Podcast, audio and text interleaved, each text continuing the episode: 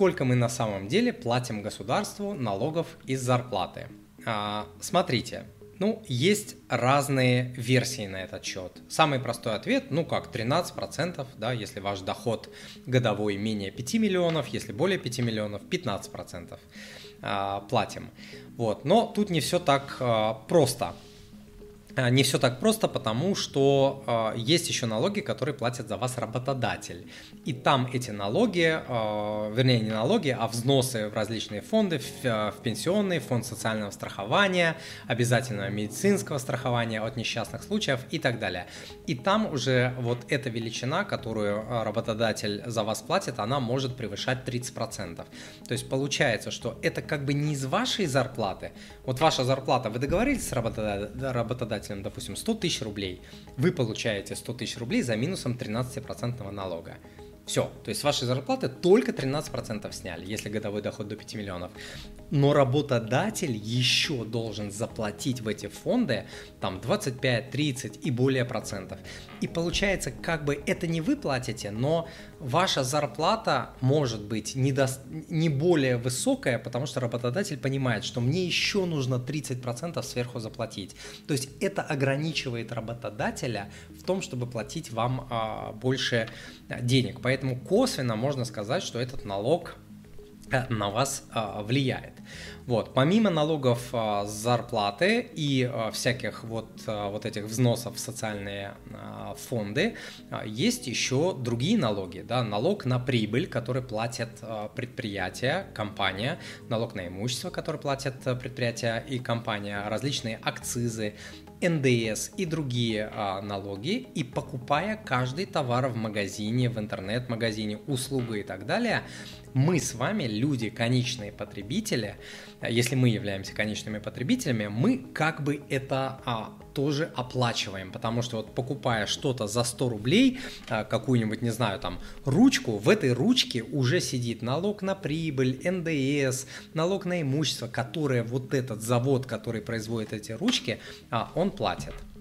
Вот. И можно было бы здесь сказать, как, кстати, вот на многих ютубовских видео говорят, что на самом деле мы на налоги с нашей зарплаты, там, не знаю, 60, 80, сколько-то процентов, можно было бы э, так сказать, но все-таки не совсем так. Почему?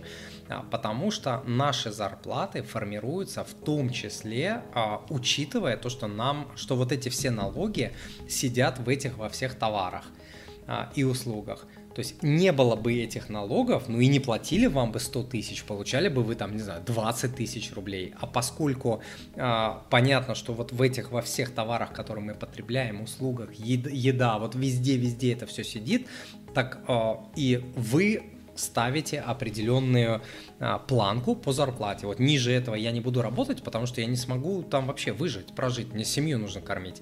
И вы для этого учитесь, вы выставляете такую зарплату, и вам работодатель платит, как бы получается, больше денег, чтобы вам на все это хватило. Поэтому не совсем правильно говорить, что мы платим а, налоги 50, 60, 80, 150 там, процентов от заработной платы. Э, от заработной платы.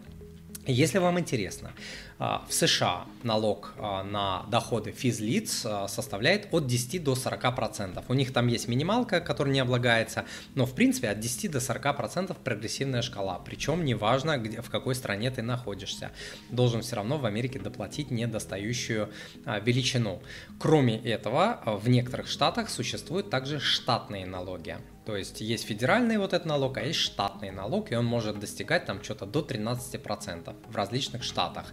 А, у них также есть а, что, какое-то подобие наших социальных взносов, у них есть там Social Security Tax, налог на социальное, а, как сказать, обеспечение он небольшой, там что-то типа 6, 7, 8 процентов, я точно не помню. А, у них также существует налог а, на продажи, налог с продаж, такая тоже непонятная штука, с которой мы все время удивлялись с женой. То есть тебе пишут одну цену, пробивают чек, а там совсем другая цена, и как бы добавляют налог вот этот с продаж. Он в разных штатах, он разный, где-то больше, где-то меньше, это очень путает, но тем не менее это дополнительные там 5-7 процентов, которые тоже потребители оплачивают. Также в Америке существует точно так же налог на прибыль, который является федеральным налогом, и он примерно такой же, как в России, там что-то 21 или сколько-то процентов и так далее. Если интересно, Франция взносы на социальное обеспечение и налоги на заработную плату могут достигать до 50, от 50 до 70 процентов от зарплаты работника. А, Бельгия, там до 60% то же самое, Германия 40, 50, 55, это вот социальные взносы и, а, и налоги зарплатные. А, Италия до 51, Швеция до 50, это данные за прошлый год, насколько я помню, Дания там тоже 40-50 и так далее. Поэтому говорить, говорить, что в России высокие налоги, это неправда. Налог на доходы физических лиц в России один из самых низких в, вообще, э, если сравнивать с западным миром, э, миром и один из самых низких э, в Европе. А если говорить про ИП и про самозанятых, это вообще можно сказать, что бесплатно. Если мы возьмем, допустим, не западный мир, а Китай, в Китае тоже есть взносы социальные, тоже там медицинское страхование, страхование от несчастных случаев, пенсионное страхование, как в России. Налоги там достигают тоже, ну вот если все это взять, и налоги на доходы и социальные от 20 до 40 процентов. Поэтому, ребята, да, может быть, в России высокие налоги, да-да-да, но, в принципе, если сравнить с другими странами, мы живем а, в шоколаде. Вот так вот. В процентном отношении, если сравнивать налоги. В процентном. Потому что здесь можно сказать, да, но там уровень жизни выше. Да, я это все понимаю. Но мы сейчас сравниваем процентные а, ставки а, в России высокие они или невысокие? Они невысокие. Дорогой друг, хотите скажу одно слово, от которого вам станет противно? Налоги. Тема налогов одна из самых сложных, противных, непонятных в финансах и инвестировании. Это та тема, где хочется просто закрыть глаза, полагаясь на авосе, чтобы все было как-то само собой хорошо. А тем не менее, из-за непонимания налогов и вычетов простые люди могут терять десятки тысяч рублей в год, а иногда и сотни или даже миллионы. Это зависит от размера капитала и вводных человека. Чтобы разобраться в налогах, необходимо потратить недели или месяцы на обучение.